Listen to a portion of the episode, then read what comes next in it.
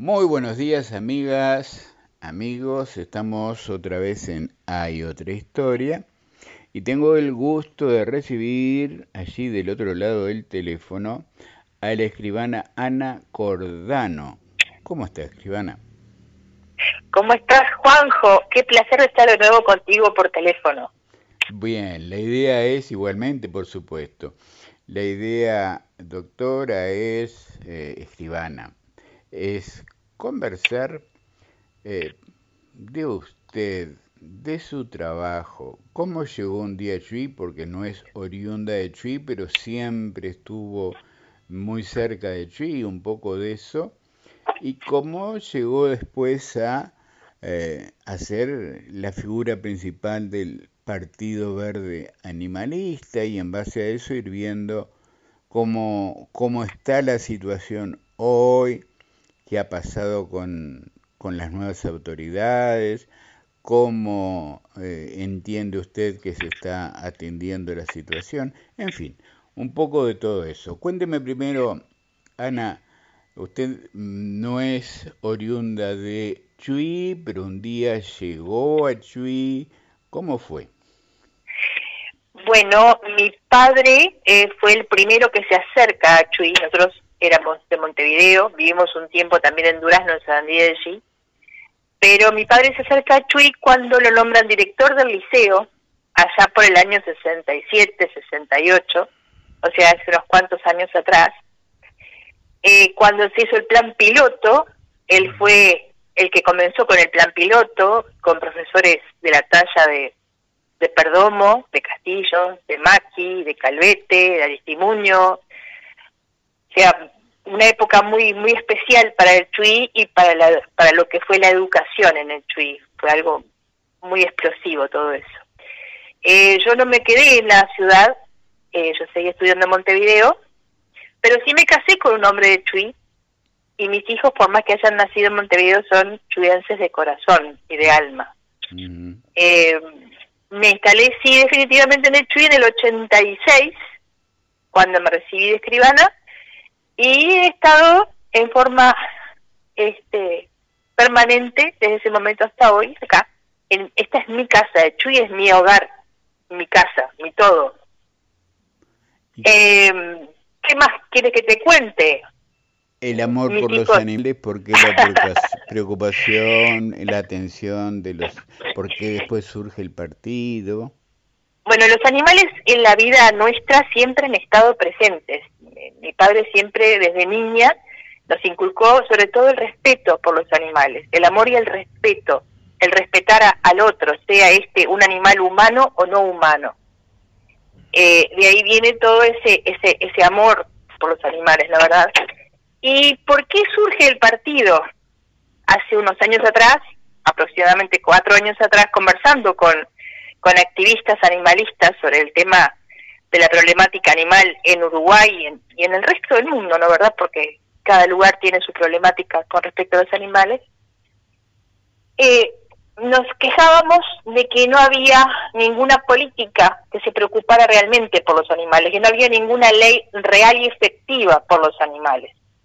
De ahí es que se nos ocurre, por lado nuestro, pensar en un partido político, al mismo tiempo, esas amigas tenían eh, personas conocidas, ecologistas, eh, gente muy muy buena en lo suyo, y nos empezamos a reunir y surge ahí la idea de crear un partido verde por la parte ecologista y animalista. No podíamos ponerle partido ecologista animalista porque la palabra ecologista ya no se podía utilizar a raíz del partido de Taliche, ¿no verdad?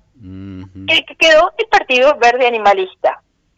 Ese partido se presentó en las elecciones nacionales, no pudimos llegar a una banca, eh, particularmente el candidato que teníamos eh, se apartó eh, hace más de un año, razón por la cual no hay un candidato hasta las próximas elecciones, no tenemos a nadie designado. Y bueno, y seguimos peleándola en todos los ámbitos, el partido con, con los dineros recaudados por los votos, como todos los partidos políticos cobran dinero por los votos recibidos, nosotros destinamos parte de ese dinero en comprar un vehículo para acondicionarlo y hacer castraciones por todo el Uruguay. Ese vehículo está funcionando, eh, se ha trasladado por varias partes del país y este domingo, particularmente el domingo 11, haciendo un trabajo bastante importante en convenio con comerciantes del lado brasileño y comerciantes del lado uruguayo, se va a hacer una castración muy grande, muy importante de perros y gatos en uno de los comercios del lado brasileño, en el Macro 2, en la parte de los galpones del Macro 2. Porque la idea es que los animales no tienen frontera, los animales acá en el Chui no tienen documento de identidad, no tienen frontera, entonces nosotros entendimos que había que unirnos todos para de una vez terminar con la sobrepoblación que hay en esta zona. Y este domingo el Partido Verde Animalista colabora trayendo el castramóvil para hacer las castraciones ahí adentro, que es un quirófano ya incorporado que tiene. Los comerciantes de Chuy Brasil y de Chuy Uruguay colaboran con castraciones gratuitas y eh, esperamos que concurran muchas personas a castrar a sus animales. Te estoy dando una primicia grandota. Pero muy bien, muy bien, así, así lo tendremos presente. Y eh, después vamos a ir hablando de muchas otras cosas, pero me interesa pararme un segundito en el tema del candidato presidencial, el doctor Gustavo Salles, figura tan polémica que ahora está más polémica de lo que estaba hace unos meses incluso. ¿Cómo se llegó a, a, un, a un acuerdo, a un conocimiento, a un entendimiento para que Salle fuera el candidato a la presidencia del partido y usted fue la candidata a la vicepresidencia?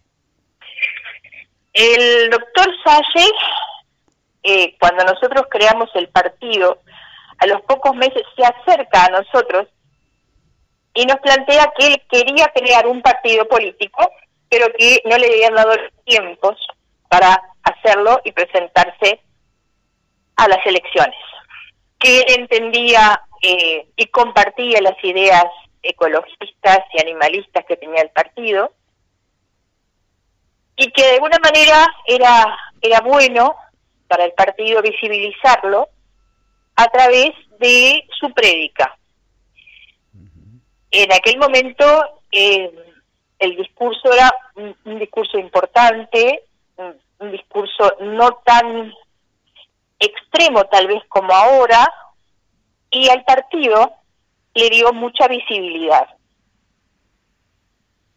Luego de las elecciones, este, no eh, hubo un, distanciamiento con el doctor eh, y prefirió él seguir su camino y hacer, creo que está en vías de, su propio partido político. Y por lo que eh, tengo entendido, ustedes se enteraron por la prensa que se iba. Sí, nosotros lamentablemente no, no, no supimos de boca de él personalmente su desvinculación del partido, nos enteramos por la prensa, efectivamente. Y antes, después seguiremos hablando, pero hay otro partido ecologista, el PERI. ¿Hay algún vínculo, alguna relación entre ustedes y el partido del diputado Vega? El partido del diputado Vega no es un partido eh, que contemple al animalismo como lo contempla el Partido Verde Animalista, ¿no verdad? El criterio que tiene el, legislador Vega es, diríamos que está en las antípodas de nuestro criterio respecto a los animales. Entonces, eh, obviamente que estaríamos encantados y encantados de, conversar, dialogar y lo que sea necesario, pero no están las, las condiciones dadas para eso, sobre todo respecto al tema animalista. Él ha pedido rifle sanitario, que ha de estar en, en, el... Esa es la respuesta, la verdad, Juanjo. Claro. La respuesta nunca es la muerte, a nada. Para nosotros no existe, la, las respuestas son otras. Los gobiernos tienen los mecanismos como para dar otro tipo de respuestas y no precisamente un rifle sanitario, ¿no es verdad? Como está pidiendo actualmente la uso en este momento. De eso también... La vuelta de las perretas De eso también quiero ir hablando. Vamos a ir viendo todo eso. Eh, Cuando quiera. Se creó el Ministerio de Ambiente. Eh, eso, mm, ¿cómo lo ve el, el, Partido Verde Animalista? ¿Ha habido cambios positivos? ¿No ha habido? ¿Cómo? Es el, el, el, Ministerio de Ambiente, cuando se separa de la vivienda, no, no lo veo como un ministerio activo y en busca de la protección ambiental, ¿no verdad? Hoy justamente estaba leyendo el tema de los agrotóxicos, que justamente es una iniciativa de Vega en el Parlamento para limitar el uso de agrotóxicos y limitarlo solamente a los que sean aprobados en Europa y en Estados Unidos. Los ingenieros agrónomos no están de acuerdo en eso. Y el ministerio no ha tomado una posición eh, al respecto. O sea, es como que está muy en el aire todavía todo eso, o tal vez haya mucho desconocimiento de los temas, o tal vez haya muchas presiones respecto a esos temas, que es lo más probable, ¿no verdad? Pero no lo vemos con la madurez suficiente, no olvidemos que es un ministerio que recién se crea en forma independiente, ¿no verdad? Cuéntenos en detalle, por favor, para entender todos, ¿por qué ahora se empieza a hablar de las perreras? ¿Quién lo propone? ¿De qué manera? ¿Cómo es eso? Esta locura, esta locura. El, el tema de los animales no humanos, en este caso de los perros, es un tema que no es de ahora, es de hace muchos años. Y una de las cosas que ayer hablaba con una persona que me decía, no, porque la, los perros son responsables de los accidentes, o lo No, los perros no tienen responsabilidad. La responsabilidad es del humano que lo dejó o que no lo tuvo guardado donde debía tener guardado al animal. En estos momentos, la USU, eh, el movimiento... Un solo Uruguay, ¿verdad? Un solo Uruguay, está haciendo una campaña por el tema de lo que son las jaurías en las zonas rurales. Las jaurías están destruyendo majadas de ovejas, es cierto. Eh, se, se complica a la gente en el interior que vive de eso.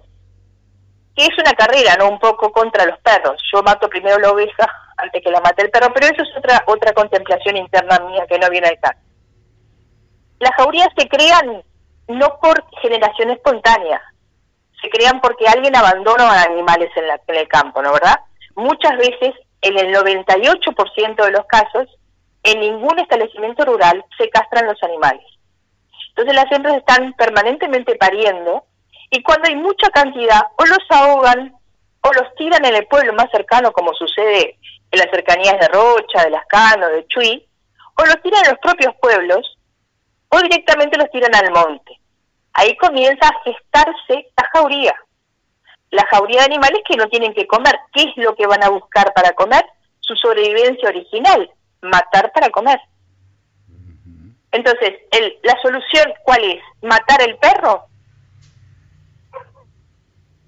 Creo que la solución empieza por empezar a castrar en todo lo que es zona rural, empezar a educar a las personas en lo que es tenencia responsable, para tener que, para no tener que llegar al matar al animal estamos haciendo el camino de la, del movimiento del solo Uruguay, es el camino inverso de lo que la razón indica.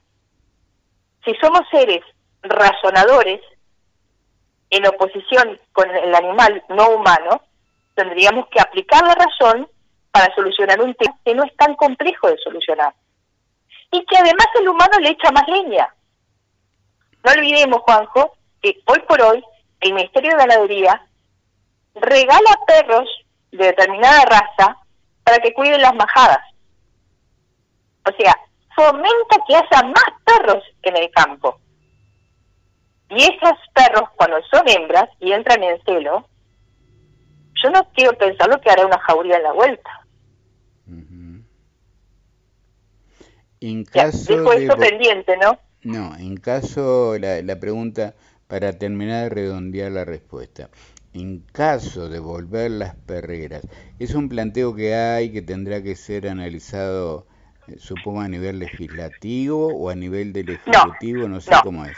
Las perreras son ilegales desde el año 2009. La ley 18471 lo aclara especialmente. No, no, no, no, no se permite más la instalación de perreras.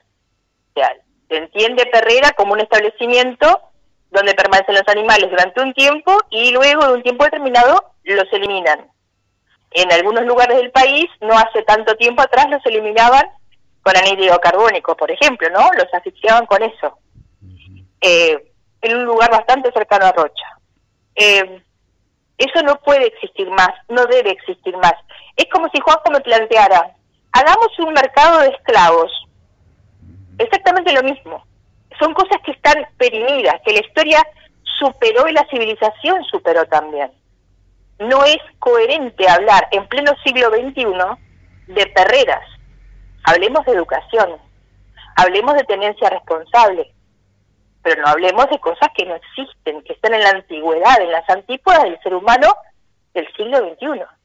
¿Y qué soluciones ven ustedes como Partido Verde Animalista que, a ver, la clase política, que los partidos políticos, que el Parlamento, los gobiernos eh, estén tomando, cómo están mirando este tema, cómo están intentando solucionar lo de los perros en las calles, lo de las castraciones necesarias. Sé que se están haciendo cosas, pero ¿cómo lo ven?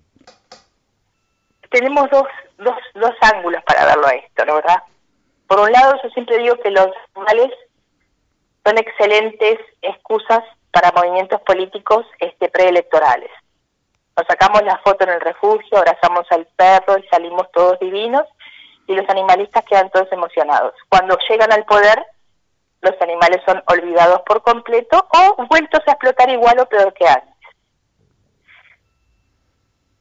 Se creó un instituto por la ley por la luz, que es el Instituto de Bienestar Animal, el famoso INBA, que supuestamente iba a solucionar muchísimas cosas que estaban sucediendo. Parecería que había una partida de dinero muy importante para hacer castraciones masivas y gratuitas en todo el país, cosa muy necesaria.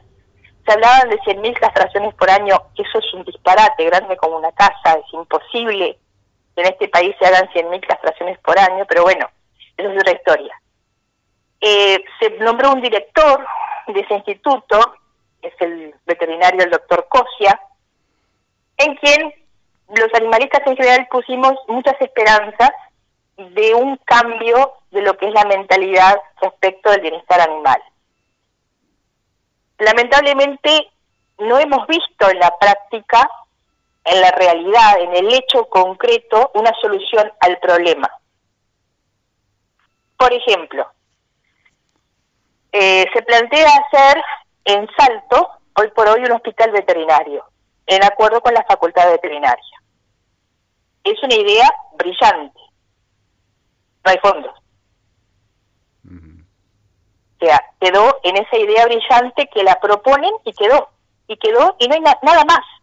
O sea, no hay algo concreto. Si, si, alguien me dice, vamos a hacer un hospital veterinario, me pongo a aplaudir, a tirar pirotecnia insonora, porque está prohibida por suerte en el departamento de Rocha la sonora, y voy a ser muy feliz y voy a ver cómo puedo colaborar para hacer eso. Pero largar una idea sin apoyo práctico no tiene mucho sentido, crea falsas expectativas, eh, no está bien. Cuando USU reclama la vuelta de las perreras, veo con estupor y con mucha amargura que el doctor Cosia plantea de flexibilizar perreras, eh, que no sean tan extremas sino flexibles. En estos temas no hay flexibilidad es blanco o es negro, no hay materias grises. ¿Se hacen perreras o no se hacen perreras? ¿Cometemos un delito o no lo cometemos? Pero no estamos en el limbo. O sea, como que queremos agradar a todos sin comprometernos demasiado con lo que tiene que ser su compromiso original, que es la causa animalista, ¿verdad? Pero podría haber una mayoría parlamentaria que modificara esa ley y que volviera a reinstalarlas? No, yo no creo eh, que haya voluntad para eso, porque ahí habría una movilización muy grande de animalistas, rescatistas, en fin, eh, hemos sabido salir a la calle a protestar en, por esos temas. No creo que le sirva a ningún partido político eso. Es como que hacen sondeos, eh, picanean a ver qué sucede. La verdad, asusan a la bestia a ver qué sucede. Eh, tiran al aire, vamos a sacar perreras. Entonces los activistas animalistas protestan de que no. Y ven hasta dónde llega la protesta para ver hasta dónde pueden llegar ellos. Así funcionan. Esa es la realidad. Los globos sonda famosos, ¿no? exactamente, Juanjo, exactamente. Las redes sociales son termómetros de esos globos sonda.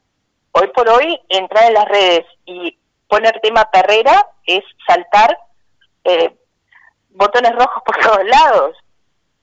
Nadie lo, lo quiere ni lo prefiere, pero me, me asusta que alguien hable de flexibilización en el tema. No existe flexibilización.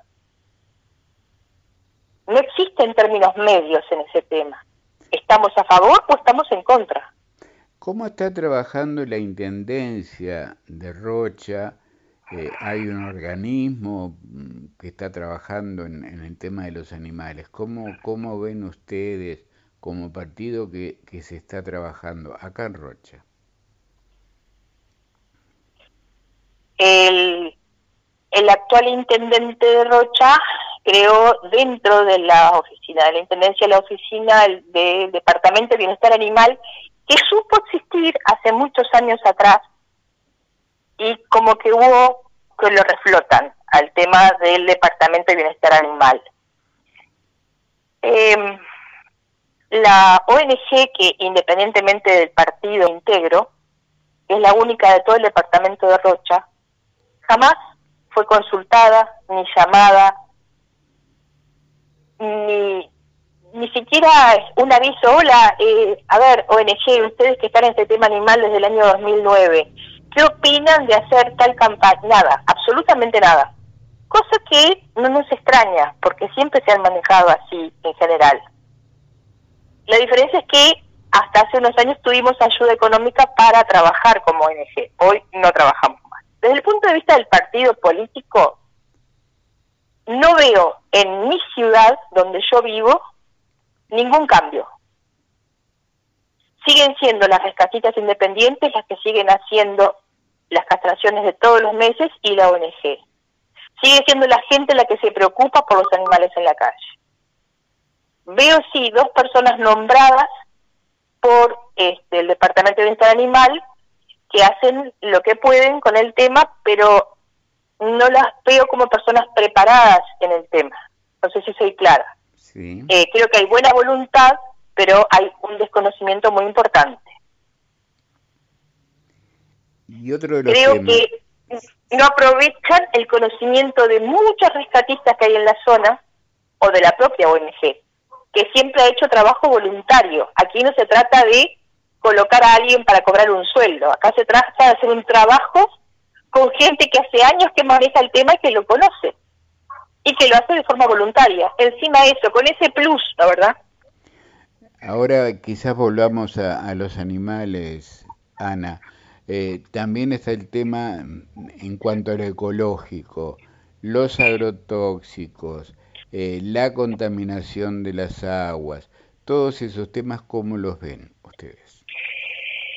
Eh, voy a un tema bien particular y, único, para no em, empezar en lo grande. Eh, antes de ayer eh, circulaba por las calles de la barra de Chuy, de Puymayen, y vi, y vi pasar varios carros tirados a caballo, llenos de arena viniendo de los médanos. Por ejemplo, eh, están terminando con los médanos que existen en Puymayen en Navarra, directamente. Y eso para mí es un delito ambiental. Así lo establece la ley. Nadie controla absolutamente nada. Entonces, tu pregunta es, ¿cómo veo el tema ambiental? Como un enorme descontrol. Como que a nadie le importa nada. Como que a nadie le importó nada que se hiciera un camino de entrada al Cerro Verde, que era como una autopista y arrasaran con todo lo que era eh, la, flora que existía ahí adentro. Como que a nadie le importa nada que se siga cazando indiscriminadamente nuestra fauna autóctona y silvestre, porque nadie controla. Eso es lo que yo veo desde el punto de vista ambiental, un enorme descontrol. Mientras no exista un control ambiental, no podemos hablar de políticas ambientales. Pero hay voluntad política, está ese proyecto del diputado Vega, pero en general hay voluntad política, usted ve que la haya en los distintos partidos para decir vamos a eh, analizar y estudiar el tema de los agrotóxicos, cómo funciona esto en otros lugares. Yo creo que sí, Juanjo, yo creo que sí hay voluntad, lo que no hay es control. ¿De qué me sirve tener voluntad y crear la ley si luego nadie la aplica? O sea que es un tema, sí, termina siendo un tema de voluntad política, ¿no? Tengo el instrumento pero no lo uso. Exacto, exacto. Como en muchas leyes, la verdad. Y en cuanto al resto del tema de la agricultura, digamos, eh, más allá del tema o junto con el tema de los agrotóxicos, de los glifosatos, el Uruguay está tomando conciencia, está haciendo algo para eh, algo que está pasando en el mundo, poder empezar a atenderlo acá de una manera responsable? Ay, yo creo que no. Yo creo que estamos haciendo las cosas netamente al revés. Desde el momento que ponemos en un ministerio de ganadería que tiene que tener el control, por ejemplo, los cultivos de las plantaciones, que tiene que ver con el control del agua, a una persona estaba vinculada directamente con UPM, me parece que estamos haciendo las cosas muy al revés. El actual ministro, el, ministro que acaban de nombrar, ¿no? Exactamente. Si parto de esa base, ya no hay nada más que hablar estamos a, pasos de, seguir con determinadas este, estructuras de UPM, que necesitamos una cierta aprobación, ya está, ya existe. De antemano. ¿Cómo, cómo se explicaría, Ana, para, para que toda la gente pueda entender?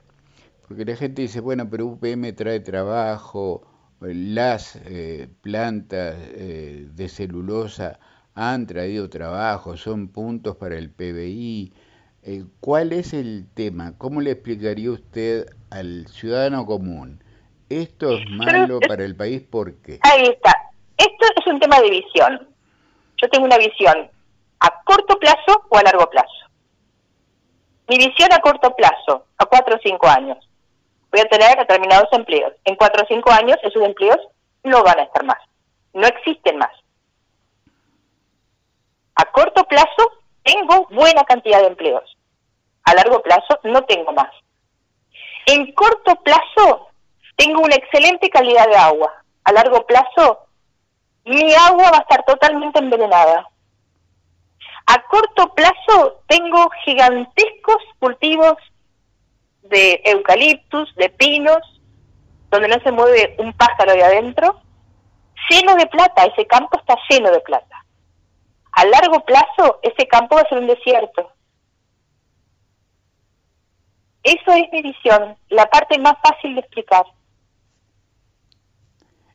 Y en ese caso eh, se podría decir que prácticamente todo el, el, arco político nacional coincide con la visión de corto plazo, no la de largo plazo. Pero totalmente, eso es clarísimo. No coincide con la visión de largo plazo. ¿Qué dejo yo para mis futuros bisnietos? Un desierto, sin agua. ¿Cuál es la visión del político hoy? ¿Qué negocio puedo hacer? El negocio del puerto, un negocio que hasta ahora no tenemos claro cómo se hizo ni por qué 80 años. No lo puedo entender todavía. ¿Qué, intereses hay detrás de ese negocio? Para dejar en un monopolio lo que es la administración del puerto. Pero bueno, eh, me fui, me fui del medio ambiente. No, está este, perfecto. Porque la idea es hablar de otros temas también, no solo, no solo del ambiente y los animales, La idea es ir hablando de, todo. Eh, no sé, volver al corto y al largo plazo. Esa es mi visión de, de lo que es mi pobre país y cómo está quedando, en qué estado lo están dejando. Esa es mi visión de volver a ser colonizados y en este caso por los finlandeses, la verdad. Hay un amigo que dice que nosotros nos hemos vuelto a una república bananera finlandesa. Mm. Eh, y en cierta medida tiene razón, muchísima razón. Ahora, no son todos los políticos los que opinan de la manera como hablaba Juanjo hoy. Hay mucha gente y hay muchos políticos que están opinando en contra. Hay mucha gente que está preocupando de la cantidad de zonas forestadas, que hasta ahora era, por más que existía la ley forestal, una ley del año 87 por ahí, ya está muy perimida. Hoy están hablando de acotar las zonas forestadas, pero de acotarlas en serio y con criterio. ¿Por qué no se aplicó ese criterio hasta ahora? ¿No tienen criterio los políticos? ¿No tienen criterio quienes controlan? El panorama visto así es eh, por lo menos preocupante, hay que ser pesimista, no da mucho lugar a la, a la esperanza, porque creo que todo esto está sumado con que la población está en otra cosa, la población está en sus problemas personales o, o confía en lo que hagan sus representantes, uno no ve, salvo la gente que está trabajando, militando, denunciando la situación, por ejemplo, de UPM, en general la población está anestesiada, me da la impresión, ¿no? La población está eh, eh, metida dentro de, un globo sin poder salir, la verdad. La población está recluida. Estamos en una época insólita en la historia de la humanidad. No, no, nunca se había vivido nada igual a lo que estamos viviendo hoy a nivel global. Eso también mm, de la gente un poco anestesiada, ¿no verdad? Eh, y cuenta a favor de personajes que se aprovechan de esa de esta etapa de la historia de la humanidad para hacer y provocar desmanes, se me ocurre a mí. Pero yo pienso que salimos de esto, que vamos a salir muy lastimados, pero vamos a salir porque las economías se van a lastimar muchísimo con todo lo que está sucediendo, que no va a ser la última de todas las crisis sanitarias que vamos a tener, que van a ser cada vez más frecuentes, porque volvemos al principio de todo. Hemos alterado la naturaleza en todos los órdenes y creo que nos están respondiendo. Eh, hemos alterado la genética, hemos alterado todo en el mundo y nos están respondiendo. ¿Es una visión pesimista? Sí, en cierta forma sí, Juanjo, pero creo que las generaciones nuevas que vienen traen otra visión. Hoy está mucho más, más, se ve más, hay mucha gente más pensando, entendiendo, estudiando, informándose sobre el, alimentarse eh, correctamente, con, el reciclaje. el reciclaje. ¿Cuándo, en la escuela se iba a hablar de reciclaje cuando yo era chica? A ver, no hace muchos años, ¿no? unos, unos cuantos pares, pero cuando no se hablaba de ese tema. Mis hijos incorporaron el reciclaje como algo natural y mi nieto es, es de orden para él. Eso no se tira, eso se guarda. Eh, eso se recicla, o sea, es, es un cambio ya que viene y siempre termino también en lo mismo. Todo tiene que ver con la educación. Es ahí donde podemos volvernos optimistas, es ahí donde podemos poner todos nuestros nuestros desvelos, nuestras ansiedades, es en la educación, es, es en esas cabezas que estamos gestando para mañana. Esas pobres cabezas que hace un año y medio, casi dos, que no tienen contacto con otras cabecitas para estar en un salón, que, están han estado encerrados. Yo espero que esto termine para que eso no siga sucediendo, para que puedan seguir desenvolviéndose, para que puedan seguir creciendo y que y que se preocupen por lo que nosotros no nos ocupamos. Yo le decía que le iba a preguntar no solo de temas de ecología y, animalistas, como política, como dirigente del partido, eh, me gustaría tener su, su opinión, su visión del, del gobierno del nacional, de los gobiernos departamentales, de la política, de cómo ve el país. Está el tema de la pandemia que está flotando permanentemente, más allá o junto con el tema de la pandemia. ¿Cómo ve al, gobierno nacional y ya que estamos en Roche, el gobierno departamental? Eh, con respecto de la pandemia específicamente al gobierno nacional, lo vi muy brillante en un comienzo, mm, pidiendo opiniones y consejos de un grupo de asesores científicos que me pareció muy inteligente la propuesta. Luego vi que las propuestas que hacía ese grupo no eran muy tenidas en cuenta, entonces siempre me pregunté para qué los consultaron. Si yo llamo a las personas inteligentes a que me asesoren y después hago lo contrario, pero bueno, eh, creo que fue una apuesta a ver qué sucedía. Creo que todo lo que sucedió en esta pandemia han sido ensayos y errores porque nadie tenía claro cómo se iba a desenvolver esto y qué es lo que podía suceder. Nadie imaginó que íbamos a tener más de 5.000 muertos. Eh, creo que nos agarró sin saber dónde estábamos parados. Nos agarró tal vez encargando vacunas en forma tardía. Eh, es toda una experiencia muy nueva para mucha gente. No, no hubiera querido estar en el lugar de, del Poder Ejecutivo sin lugar a dudas. Respecto del departamento de Rocha, pobre departamento y sobre todo pobre Chuy, siempre nos dan por la cabeza a Mansalva como que todo está negativo, todo está mal en Chuy. Eh, que la frontera peor de todo el Uruguay es la frontera de Chuy. Eh, es una pelea que tenemos desde hace muchos años, muchísimos años. Cada vez que llega el verano, eh, siempre atacan con algún algo nuevo, algo distinto, que en el Chuy han venido este, desde narcotraficantes hasta, no sé, todo tipo de eventos han hecho, con la única frontera que lo han hecho, ¿no verdad? ¿Cómo veo el departamento? Tan dormido como el resto del país y tratando de hacer las cosas adaptándose a la situación de un país que no está produciendo o que produce muy poco, de un país que está saliendo de una pandemia. Algo nuevo para el presidente, algo nuevo para el intendente, algo nuevo para el parlamento, algo nuevo para la junta departamental.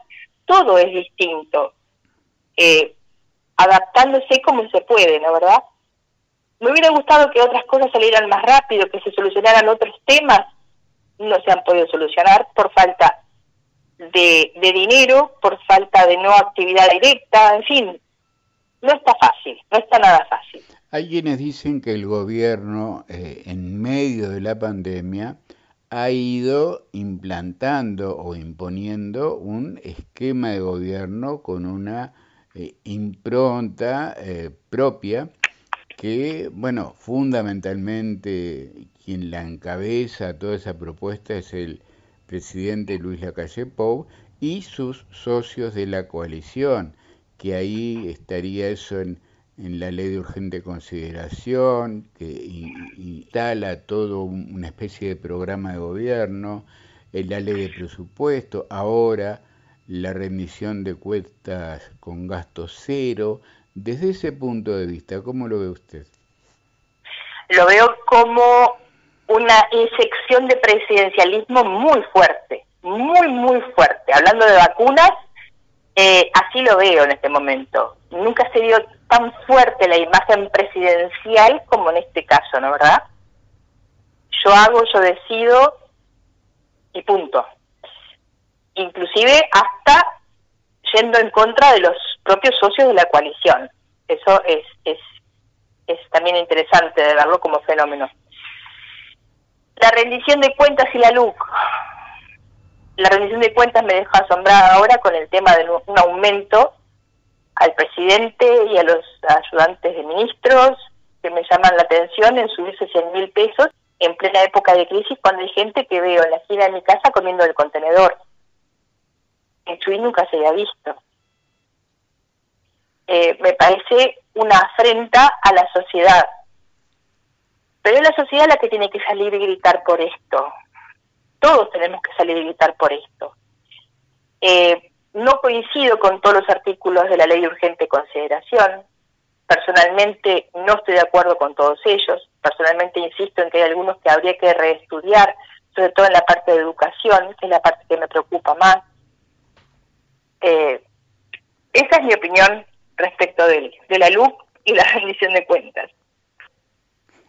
Y un, mm, las encuestas, siempre todo el mundo las critica, pero al mismo tiempo las mira y todos los políticos las encargan, las estudian, se las pasan unos a otros, las miran con lupa.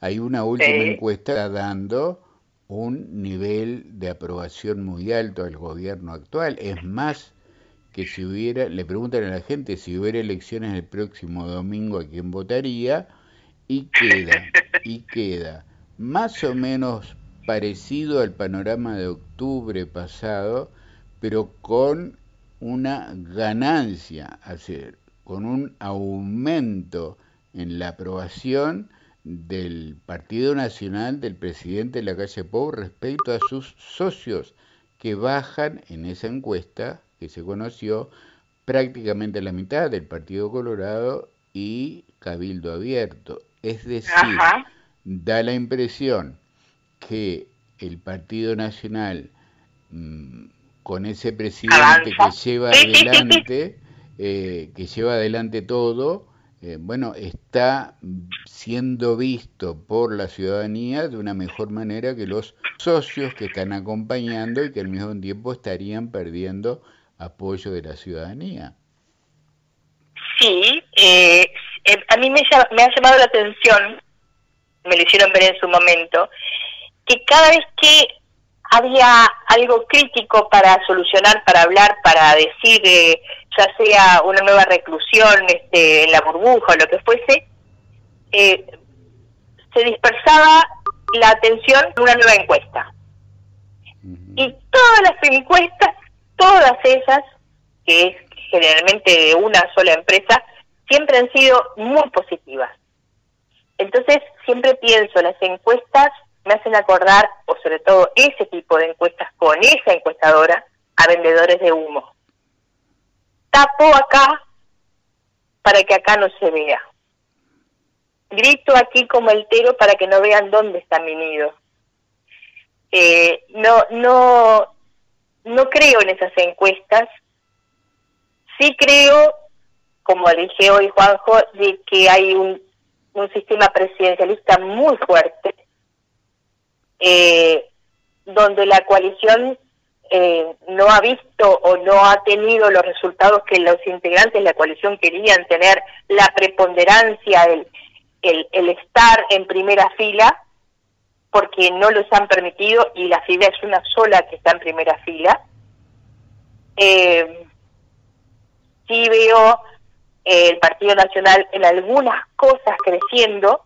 También he visto al Partido Nacional, por ejemplo, algunos sectores y algún sector del Partido Colorado apoyar eh, la, la juntada de firmas contra la LUC, por ejemplo. Sí, se ha visto, sí. Eh, o sea, tenemos varios enfoques, ¿no verdad? Un enfoque de una encuestadora que da brillantes resultados y un respaldo total al presidente de la República, también tenemos eso otro. Eh, estoy en busca del libro de Durán Barba, que me interesa mucho leer, El hacedor de presidentes, el, el vendedor de humo más grande, que me interesaría mucho leer para entender muchas de estas cosas que están haciendo y sucediendo. Muchísimo me interesaría. Hay quienes dicen que hay una agencia de publicidad atrás del presidente de la República. Totalmente. Hasta cuando se da vuelta, cuando mira desde lo alto, eh, cuando se pone la mano en el corazón, todo es, todo es una gran puesta en escena. Y, indudablemente que es lo que se vende actualmente, ¿no? Escribana Ana Cordano, sería para seguir hablando mucho más, vamos a seguir hablando otros días. Yo le agradezco muchísimo esta charla esta mañana acá en, en Hay Otra Historia. Muchísimas gracias a ti, Juanjo, y un placer estar contigo siempre. Hasta prontito, muchísimas gracias. Estamos en contacto, gracias. Gracias. Estuvo en Hay Otra Historia la escribana Ana Cordano, de Chuy, eh, dirigente máxima del Partido Verde Animalista. Hasta mañana, gracias.